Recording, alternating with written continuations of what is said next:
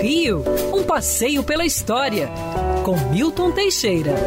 Amigo ouvinte, dia 20 de janeiro de 1941, Getúlio Vargas criava por decreto a Força Aérea Brasileira, a primeira do gênero na América Latina.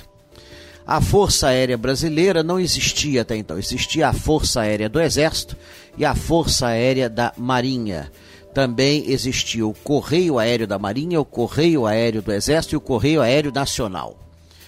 Todas essas forças foram unidas e formou-se a nossa Força Aérea. Estávamos ameaçados de guerra, no ano seguinte declararíamos guerra à Alemanha e com isso, era importante a criação da Força Aérea. O primeiro-ministro não foi nem do Exército nem da Marinha. Era um cidadão civil, Salgado Filho, cuja, aliás, cuja, cujo nome é homenageado na praça de frente ao aeroporto Santos Dumont. Aliás, durante algum tempo, o Santos Dumont foi sede do Ministério da Aeronáutica, também criado na mesma data. Teve dúvidas se criava-se o Ministério do Ar, como era lá na Inglaterra, mas a aeronáutica ficou mais simpático.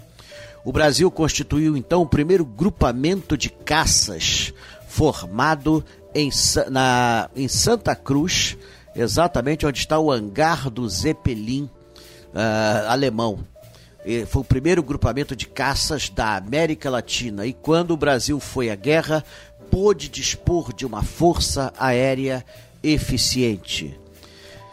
Felizmente, só perdemos seis pilotos na Segunda Guerra Mundial, mas o que os outros fizeram foi muito além de um ser humano normal. Nossa Força Aérea fez bonito, destruiu comboios inimigos, prejudicou as linhas de comunicação do adversário e foi um fator importantíssimo na vitória aliada na Itália.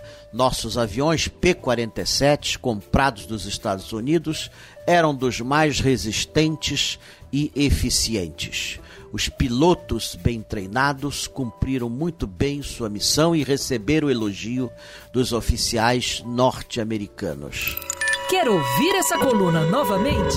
É só procurar nas plataformas de streaming de áudio. Conheça mais dos podcasts da Band News FM Rio.